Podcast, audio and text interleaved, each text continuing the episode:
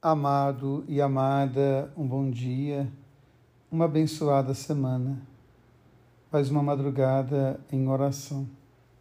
Uma oração que me traz no coração o Paulo, o Sérgio, o Bellini e tantos e tantos pais que passaram o dia dos pais com um filho amado, uma filha amada no céu. Essa dor que vem de fato tirar o encanto dos nossos olhos Quantas vezes são arrancados de nós o encanto do olhar? Quantas vezes nós perdemos aquilo que dá sentido à nossa vida e somos convidados a nos ressignificar, a nos reinventar? A palavra de Deus é muito interessante quando vai mostrando a maneira como o profeta vai conduzindo a comunidade para esse ressignificar a vida, para esse reinventar a vida. Muitas vezes é arrancado de nós aquilo que é o encanto do nosso olhar, aquilo que é a ternura de nossa alma, e nós vamos perdendo as nossas estruturas.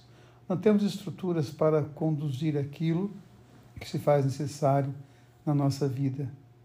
E é muito bonito, é muito forte, é muito triste até esse texto do Evangelho, quando esse jovem procura Jesus e quer seguir Jesus.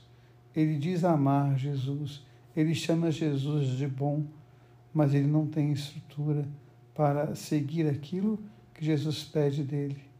Muitas vezes nós não conseguimos ter estrutura para manter aquilo que é necessário na nossa vida, aquilo que é o encanto do nosso olhar. E às vezes a vida passa tão depressa e às vezes nós vamos nos perdendo. E o que eu acho mais triste ainda nesse evangelho é que, segundo o relato de Marcos, Jesus olhou para aquele jovem com muito amor. Repito, o Evangelho de Marcos vai dizer que Jesus olhou para aquele jovem com muito amor, mas o jovem não teve estrutura para acolher esse amor. Então hoje eu quero convidar você, meu irmão e minha irmã, a buscar aquilo que é necessário para ressignificar a sua vida. Ao Beline, ao Sérgio, ao Paulo e a todos os pais que entregaram seus filhos ao céu, eu quero pedir essa convicção de fé, que você possa crer na ressurreição, que você possa celebrar a vida maior, que você possa sempre encontrar a força para manter a estrutura da sua vida, que você possa viver na graça e pela graça, que você possa espalhar o amor. O amor que você tem por aquele que está no céu, você possa espalhar pelos outros.